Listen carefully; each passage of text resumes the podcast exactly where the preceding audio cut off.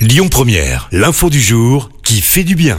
Et direction les Alpes-Maritimes avec une distribution atypique. Ça s'est passé dans la ville de Tourette-sur-Loup il y a quelques jours.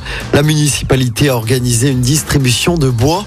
Objectif, aider ses habitants dans un contexte de hausse des prix de l'énergie. C'est le maire de la commune qui est à l'origine de cette belle initiative.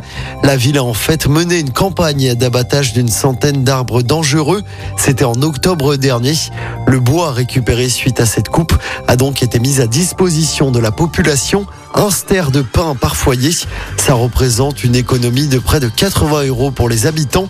Suite à son succès, l'opération sera reconduite l'année prochaine. Écoutez votre radio Lyon Première en direct sur l'application Lyon Première, lyonpremière.fr et bien sûr à Lyon sur 90.2 FM et en DAB+. Lyon Première